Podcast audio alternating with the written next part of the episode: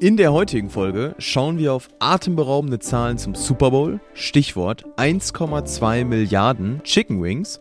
Außerdem gehen wir auf die Rekordserie des SP 500 ein und zeigen, mit welcher Aktie man innerhalb von drei Börsentagen sein Geld hätte verdoppeln können. Märkte kompakt. Vermögen, regional, Vertrauen. Der VR Private Banking Podcast Ihrer VR Bank Westmünsterland. Es begrüßen Sie René Aguilar und Lukas Loker. Die im Podcast besprochenen Inhalte stellen ausschließlich allgemeine Informationen dar und beinhalten keine Kauf- oder Anlageempfehlung und Anlageberatung. Weder die Moderatoren noch die VR Bank Westmünsterland haften für etwaige Verluste, die aufgrund der Verwendung der Informationen verursacht oder damit in Zusammenhang stehen. Ja, und auch heute am Dienstag, den 13.02.2024, starten wir wieder mit einem kurzen Rückblick, äh, Rückblick auf die vergangene Börsenwoche, die unterm Strich wieder, ja, gut war. In den USA aber nochmal deutlich besser als an den heimischen Börsen. Aber mal der Reihe nach. Also der DAX arbeitet sich weiter an den 17.000 Punkten ab, die er nicht nachhaltig hinter sich lassen kann, verzeichnet auf Wochenbasis ein knappes Minus von 0,22 Prozent und steht zum Wochenende bei ja, knapp 17.000 Punkten, um jedoch gestern als auch heute Morgen vorbörslich wieder einen neuen Anlauf über die 17.000 zu nehmen, die er dann gestern auch ähm, ja, übersprungen hat. Der amerikanische Leitindex S&P 500 hingegen verzeichnet im gleichen Zeitraum ein dickes Plus von 2,21% und überschreitet zum ersten Mal in der Geschichte die 5000 Punkte Marke. Und ein weiterer interessanter Fakt, ähm, der S&P 500 ist in den letzten 15 Wochen 14 Mal gestiegen. Auch diese Art der kontinuierlichen äh, Rallye ist ja schon einzigartig und ähm, wenn wir uns das mal weiterspinnen, also der, der technologielastige Nasdaq weite, äh, reitet auch weiter auf der Rekordwelle und legte in der vergangenen Woche um 2,72% zu und äh, verpasste knapp die nächste runde Marke von 18.000 Punkten, um diese Hürde dann auch gestern wieder knapp zu passieren. Aktueller Kurs aber dann wiederum 17.882 Punkten. Also vor allem das Thema KI treibt immer weiter. Ich glaube, wir werden im Verlauf äh, des Podcasts, Lukas, ähm, dort auch nochmal intensiver drauf eingehen. Aber schon bemerkenswert, wie robust die US-amerikanischen Unternehmen, vor allem die Schwergewichte, performen. Aber Lukas, du hast, glaube ich, noch ein, zwei weitere interessante Infos aus den USA mitgebracht. Ja, genau. Ich habe ein paar interessante Fakten mitgebracht, ein paar interessante Daten, allerdings nicht zu Unternehmen und auch zu keinen Wirtschaftsdaten, sondern zu dem größten Sportereignis des Jahres, dem Super Bowl. Oha. Und als Einstieg würde ich dich äh, mal fragen, René, was denkst du denn? Das ganze Spiel geht ja über vier Quarter und jeder Quarter dauert 15 Minuten und äh, immer wieder wird gestoppt. Was meinst du, wie viel effektiv der Ball wirklich während dieser kompletten Spielzeit, die häufig dann irgendwo Richtung drei, dreieinhalb Stunden geht, wirklich bewegt wird. Oh, jetzt äh, triffst du mich schon auf den falschen Fuß, weil Football ist so gar nicht meins. Äh, ich bin eher der Fußballer. Ähm, boah, weiß ich nicht, 20, 25 Minuten vielleicht? Gar nicht schlecht. So also die meisten schätzen sogar noch mehr. Ja. Es sind tatsächlich nur elf Minuten, in denen der Ball krass. wirklich ja. bewegt wird. Und das heißt natürlich, man hat eine Menge Zeit für einerseits Werbung und andererseits auch für andere Themen, wo ich nochmal darauf eingehen möchte. Vielleicht erstmal zu Werbung. Ähm, ein Spot während des Super Bowls, ein 30-sekündiger Werbespot, kostet tatsächlich 7 Millionen US-Dollar. Und äh, 1967 zum Beispiel lag dieser äh, Preis bei ungefähr 30.000 US-Dollar, was damals schon viel Geld war. 7 Millionen US-Dollar ist nochmal deutlich, deutlich mehr. Und auch in diesem Jahr sind auch tatsächlich viele Werbungen äh, eingeschaltet worden von ja, Beauty-Produkten, als zum Beispiel klar war, dass der Freund von Taylor Swift im Super Bowl spielt. Das habe ich sogar mitbekommen als Nicht-Footballer, dass Miley Cyrus, glaube ich, eine relativ, ne, gar nicht Miley Taylor Cyrus, Swift, Taylor Swift, sorry, ja. Ähm, doch eine Riesenrolle gespielt hat. Absolut, die war die Rolle die war schon riesig. Da ging schon fast mehr drum äh, um Taylor Swift als den eigentlichen Sport. Nein, so extrem war es dann nicht. Aber Taylor Swift, ähm, ja, als klar war, dass sie dann wahrscheinlich auch den Super Bowl schauen wird, hat sofort äh, die Beauty-Marke NYX oder NYX einen Werbespot gekauft, in der Hoffnung, dass natürlich mehr weibliche Zuschauer dann auch da sind. Und ja, hat tatsächlich auch funktioniert. Äh, es kam nachher raus, dass 9% mehr weibliche Zuschauer als sonst den Super Bowl geschaut haben. Und interessant ist auch, äh, was Taylor Swift der NFL tatsächlich zusätzlich ein, äh, an Einnahmen zugespielt hatte. Und zwar kam hier aus einer Berechnung heraus, dass die Taylor Swift, um einfach nur mit ihrem Dasein, 331 äh, Millionen US-Dollar der NFL eingebracht hat. Ja, krass, also echt So viel zu Werbung, aber ich habe noch mehr interessante Fakten. Okay. Es gibt ja so viele Fakten, ich musste versuchen, da möglichst äh, die wichtigsten mal rauszusuchen. Thema Essen, in den elf Minuten Spielzeit, äh, rund um die elf Minuten kann man auch natürlich eine Menge essen. Und während des Super Bowls werden 120 Millionen Liter Bier getrunken. Ich habe das mal verglichen mit dem Oktoberfest, René. Während des Oktoberfestes, was ja sogar über mehrere Tage geht, sind es 7,8 Millionen Liter. Krass. So ja. viel zur flüssigen Nahrung, feste Nahrung. Es werden 1,2 Milliarden Hähnchenflügel gegessen und Pizza hat äh, eine Kette äh, im Bereich Pizza stellt für diesen Tag sogar 10.000 Aushilfen ein und liefert während des Abends ca. 11 Millionen Pizzen. Das sind ein Drittel des Jahresumsatzes. Und mal die Brücke zur Börse, ähm, ja, hinter diesen beiden Unternehmen, beziehungsweise Pizza Hut und auch KFC, steht die Aktie Yum Brands, was übrigens das zweitgrößte Restaurant weltweit ist oder Restaurantkette hinter McDonald's. Und übertragen wir jetzt den Super Bowl mal wieder komplett auf die Aktienmärkte. Auch hier gibt es einen interessanten Fakt. Und zwar zeigt die Historie, dass wenn ein Team der NFC gewinnt, dann steigen die Kurse in diesem Jahr. Und wenn ein Team der AFC gewinnt, was dieses Jahr übrigens der Fall war, dann fallen die Kurse tatsächlich eher.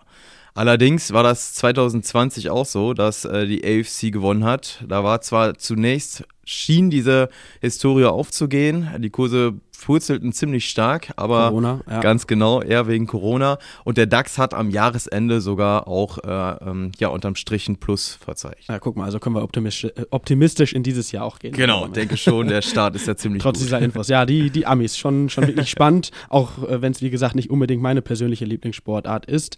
Ähm, aber fokussieren wir uns wieder auf den äh, Kapitalmarkt Gerne. und machen den Rückblick dann nochmal eben kurz rund. Die zehnjährige Bundesanleihe notiert auch diese Woche wieder leicht höher bei 2,36 Prozent. Die Treasuries aus den USA legten ebenfalls leicht zu und liegen bei aktuell 4,18 Prozent.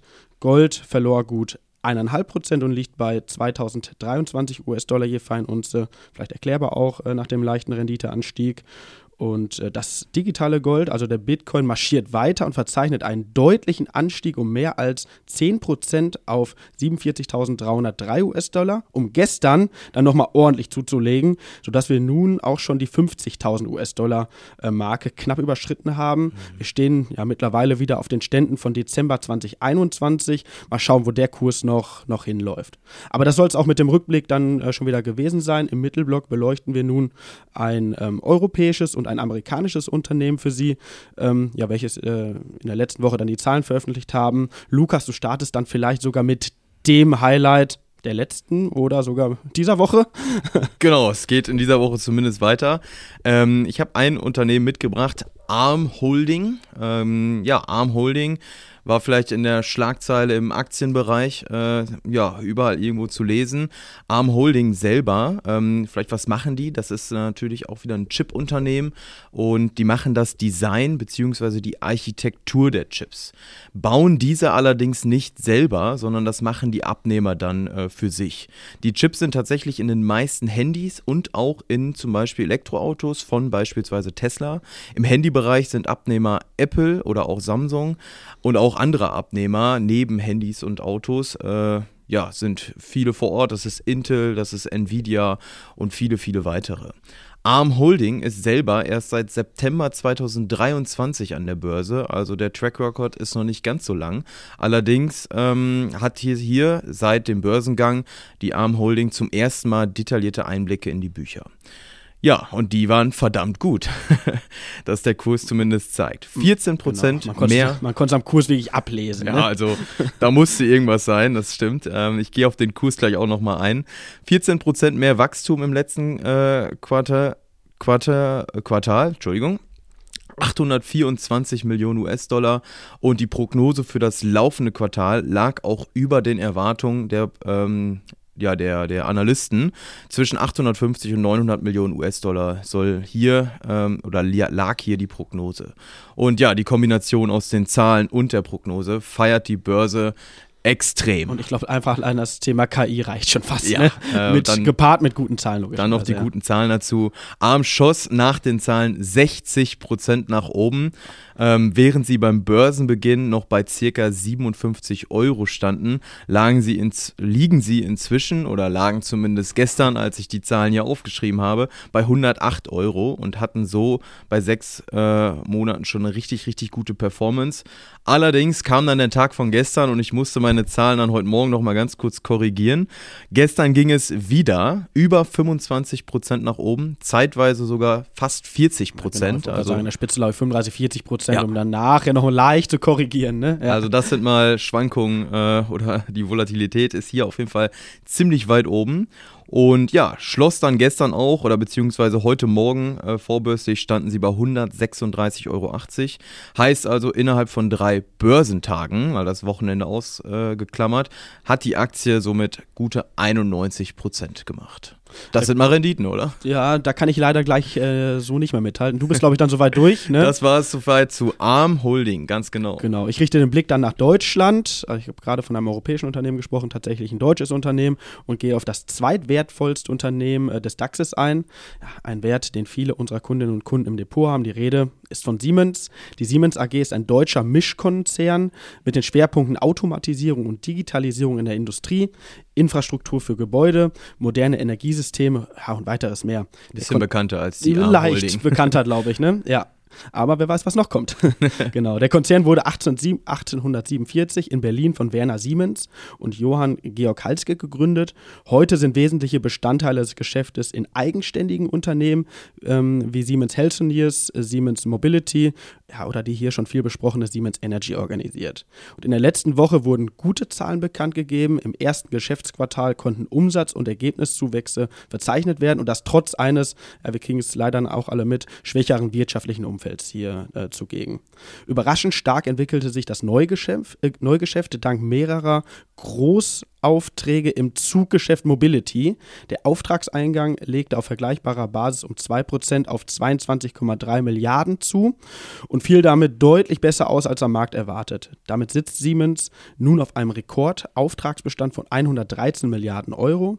Ja, und ich glaube, da spreche ich viele von Ihnen und dir auch, glaube ich, Lukas, aus der Seele. Bei der Optimierung der Bahninfrastruktur ist bestimmt auch nach vorne noch weiter Potenzial, ne?